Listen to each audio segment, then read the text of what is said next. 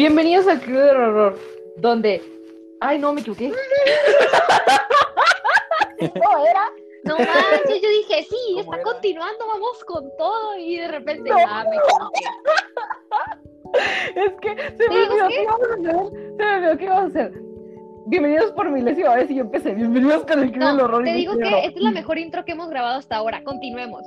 En esta ocasión, amigos, les hablaremos sobre Jeffrey Dahmer, uno de los más controversiales asesinos en serie. Así que mejor empiecen, porque si no voy a cortar todo. Ángel, Ay, no se nota Yo les voy a hablar de Jeffrey Dahmer. A finales de los 70 y principios de los 80, un hombre güero, de lentes y un gran físico, uf, me recuerda a mí, aterrorizó a la comunidad LGBT de Milwaukee, cometiendo una serie de sanguinarios asesinatos, ganándose el título del caníbal de la Milwaukee. Jeffrey Lionel Dahmer nació el 21 de mayo de 1960 en la ciudad de Milwaukee, en el estado de Wisconsin, en los Estados Unidos. Su padre, Lionel Dahmer, estaba estudiando grados avanzados de química en la Universidad de Marquette y su madre, Joyce, era ama de casa. era Milwaukee, pero mejor digámosle Milwick. ¿A quién Y era-? Milwaukee. Y era LGBT, no, LGBT. es que lo dijiste bien raro. Uy, perdón. Ay, no. Los estudios y trabajo del padre lo mantenía constantemente lejos de casa, pero siempre les repetía que cuando terminara sus estudios conseguiría el trabajo que siempre había querido y todo iba a estar bien. La madre, por su parte, estaba en casa cuidando de Dahmer, pero en ocasiones estaba, estaba todavía más ausente que el padre. Y todo es porque ella tenía depresión posparto y al inicio no diagnosticada lo que hizo que se le dificultara tomar un buen vínculo con su hijo. O sea, el padre estudiaba, la mamá estaba deprimida. Así es. Vaya, por eso no sean amas de casa y tampoco estudien química, niños. Después sale un asesino de hijo. Qué miedo. Ok. Y pues a pesar de esto, el mismo Dahmer dijo que tiempo después, mi, dijo tiempo después, mi niñez no estuvo llena de tragedias. Hubieron buenos tiempos y malos tiempos, pero todo fue bastante normal. Y así cuando Dahmer tenía dos años, en 1962, su padre recibió una beca en la Universidad de Ames, en el estado de Iowa, y la familia se fue a vivir allí. Vámonos, beca. Y luego dices que Claudia dice mal Iowa. Continuemos. En 1964, Dahmer fue operado debido a una hernia. El doloroso proceso lo cambió para siempre al grado de que en su cabeza pensaba que el dolor intenso era debido a que le habían removido sus genitales. Y aquí fue donde todo especulan que Dahmer desarrolló la obsesión por lo que está dentro del cuerpo humano y cómo se compone. Rayos. Y en 1966, el padre Lionel financia sus estudios y consigue un empleo de tiempo completo en el campo académico.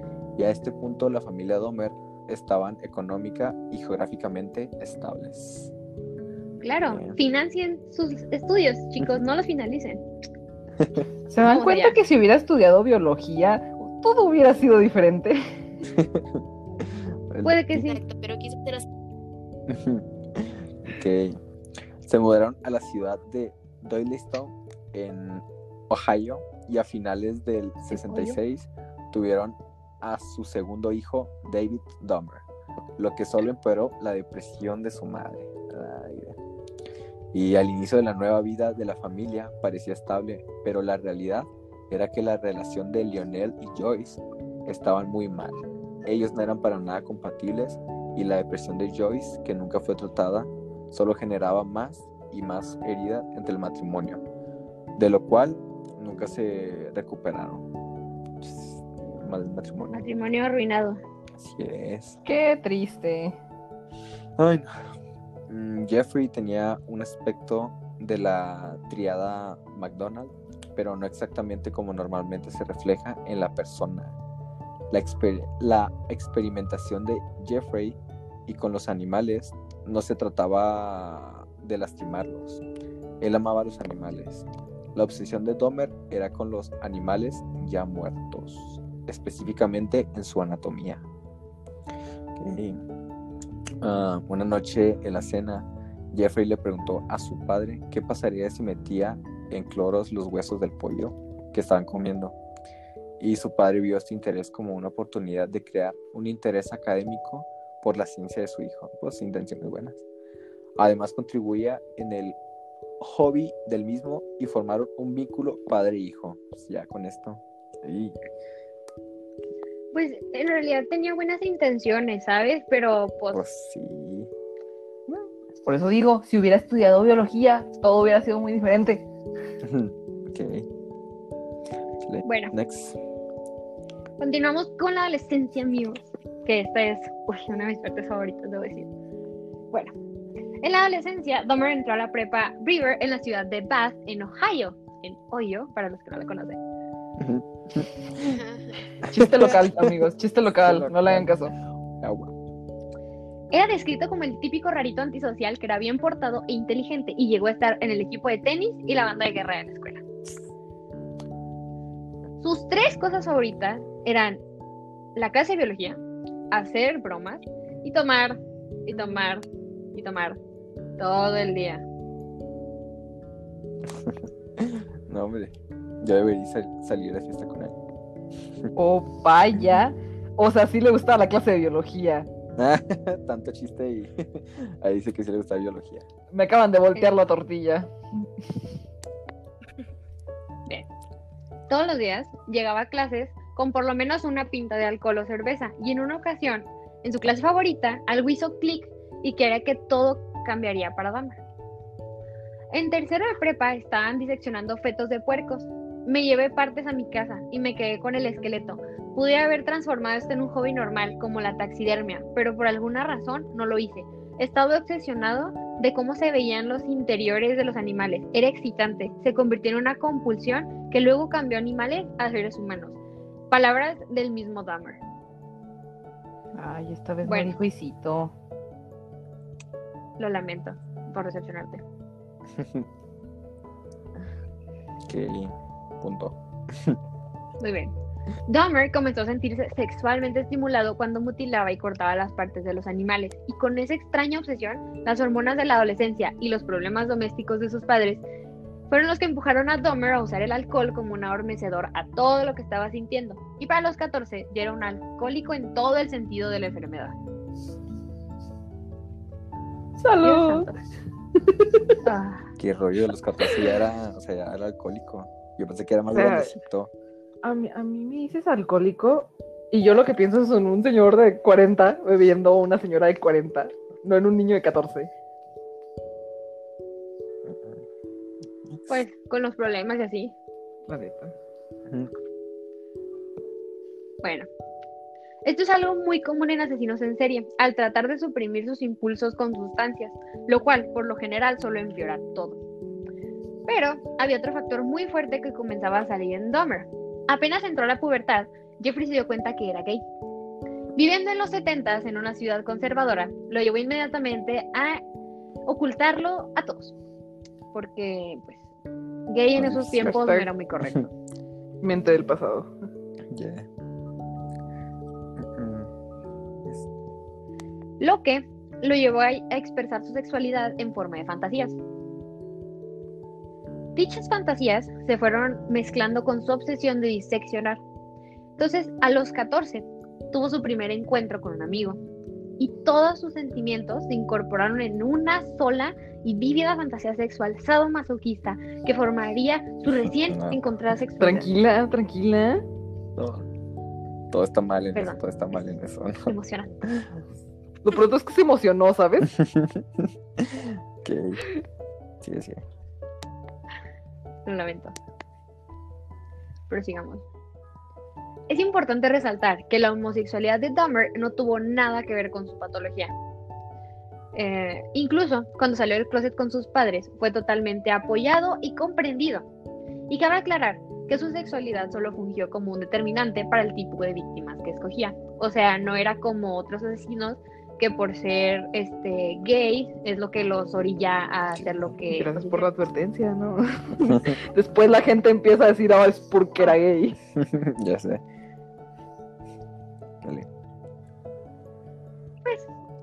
En realidad no en Dahmer. Dahmer era bastante apoyado.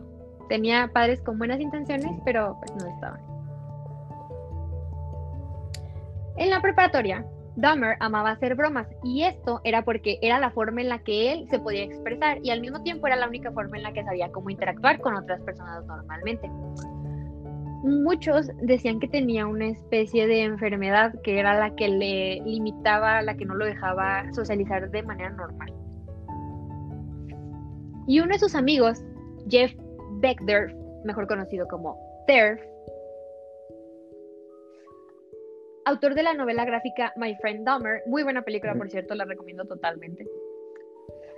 Él conoció a Dahmer porque era su compañero de equipo en el laboratorio y lo describe como otro chico tranquilo y dork. En realidad no sé qué era dork, pero así lo describe Becker. Y yo sé que era Dork, apenas iba a preguntar. Un día. Sí, en realidad era como una expresión de antes. Un día, Dahmer comenzó a fingir que tenía parálisis cerebral, lo que hacía que todos murieran de risa, y debido a esto, Derf, junto a su grupo, lo invitaron a unirse a dicho grupo, y se autollamaron The Jeffrey Dahmer Fan Club, o los admiradores de Jeffrey Dahmer, el club de fans. Y Dahmer era el hazme reír del grupo. Imitaba a personas con parálisis, se convulsionaba, hacía muchas tonterías. Y este tipo de actos se le empezó, gracias a este tipo de actos se le empezó a, a conocer como hacer un Dahmer, o en inglés, I did a Dahmer. Ok. Bueno, la mejor broma que Jeffrey realizó con su grupo de amigos, esto es de verdad épico, fue haberse metido a cada una de las fotos del anuario. Cada foto que tomaban en cada club, él entraba y se tomaba la foto. Y fue tan grande la broma que tuvieron que eh, borrarlo de cada uno de los grupos con marcador. Tengo que admitir que fue una gran broma esa. Y tengo que, yo también tengo que admitir que, que, que Meterse a sí todas las sé, que fotos de sí. los clubs, pues en el equipo de fútbol, el equipo de básquet, todo eso. Ah. Es que cool. Mis respetos, la verdad. O sea, imagínate que, que hubieran tomado una sola foto de que al mismo tiempo. No, ¿y cómo O sea, hizo? se le arruina la broma. ¿Y cómo lo hizo? O sea, ¿cómo le hizo para pues que no se lo agarraran ahí? No, y para saber cuándo eran las, las Sí, fotos, o sea. Era inteligente. Eso, eso tiene respuesta. Pues uno de sus amigos era el que tomaba las fotos en el nice. Mm, sí, pero pues el mismo equipo, el mismo equipo de fútbol americano pudo taclearlo ahí cuando... Nah, era el hazme reír de la escuela, o sea, ¿cómo? La gente lo quería. Exacto. Hasta tenía un fan, un club de fans. es cierto. O sea, era popular, Ángel. Síguele, síguele. Bueno, continuando. Inclusive lo lanzaron a candidato como presidente de la escuela y ganó con más votos que todos los demás candidatos juntos. Este aspecto de ser el gracioso del grupo fue importante para Dahmer en el sentido de poder controlar ciertos impulsos. Pero como él mismo dijo, desde los 14 años comencé a obsesionarme con pensamientos de violencia entremezclados con el sexo y solo se fue poniendo peor y peor. Fue durante la prepa que Dahmer se enamoró de un hombre mucho mayor que, que él, obviamente, que corría para hacer ejercicio, eh, el cual lo veía cada mañana que salía a la escuela. Ese fue, por así decirlo, el primer crush de Dahmer. Y por tanto, Dahmer comenzó a elaborar un plan basado en sus fantasías de tener al hombre inconsciente y poder explorar su cuerpo, este, cómo y cuánto tiempo él quisiera. Por un tiempo, solo se escondía tras las malezas que colindaban a la orilla de la carretera donde corría su crush, y pues solo lo veía pasar. Pero un día, Dahmer decidió cumplir su fantasía y llevó un bat y estaba dispuesto a atacar al corredor. Por suerte y por una razón totalmente desconocida, el corredor no salió a correr ese día. Ya, así se salvó. Se salvó por los pelos. Le vio las intenciones a, a dos kilómetros. Ok, ya no voy a querer salir a caminar o a No. correr nunca gracias a esto. Yo digo que lo vio con un bat, vio el chico con un bat, al acosador. Con un bat. No, o sea, yo Dijo, salgo a "No, correr de nuevo". pasa". Se Pero él no sabía que lo observaba. No, yo, yo, yo, yo salgo a correr de nuevo y voy a estar viendo las malezas para ver si no hay alguien mirándome. Ay, Dios. Muy bien. Dahmer no volvió a intentar su plan, probablemente porque el factor principal que mantuvo a Dahmer a actuar sobre sus impulsos asesinos en ese tiempo fue lo mismo que lo llevaría a ser capturado. Era un criminal ineptísimo.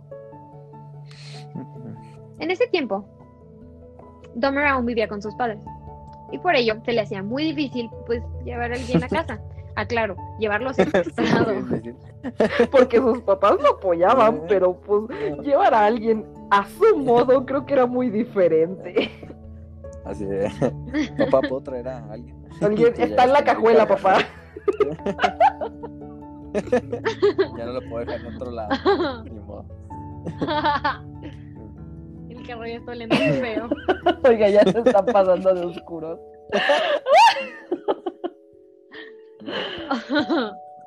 ok, ya, perdón, continuemos. Pero el destino se las arreglaría para cambiar todo esto.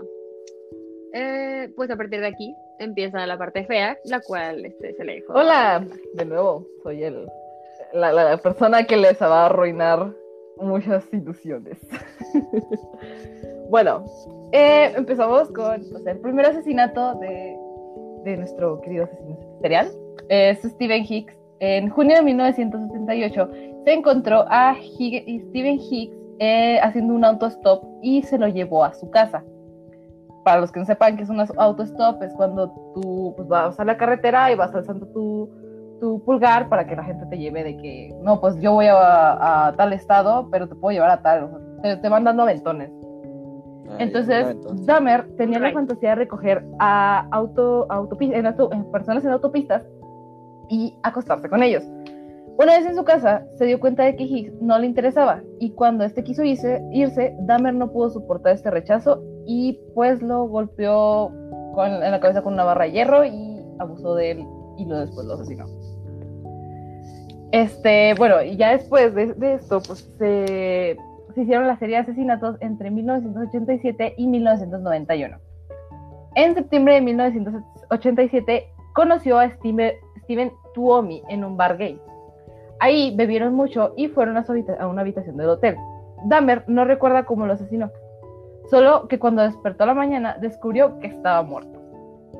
Dahmer se asustó y no recordaba haberlo asesinado, pues había, había pruebas y el cuerpo del hombre estaba lleno de moretones, sangre y había marcas en su cuello. O sea, que no se acuerdan qué pasó anoche. Ay, Dios mío. Mal chiste, Exacto. prosigamos. Para deshacerse del cadáver, compró una maleta y, en la que lo metió y lo llevó al sótano de casa de su abuela. No. Y le hizo cosas muy indebidas que no voy a decir. Y pues después lo tiró a la basura. Qué triste. Y pues más cosas que no voy a mencionar. Eh, otras de sus víctimas fueron Jamie Doxtator y Anthony Sears.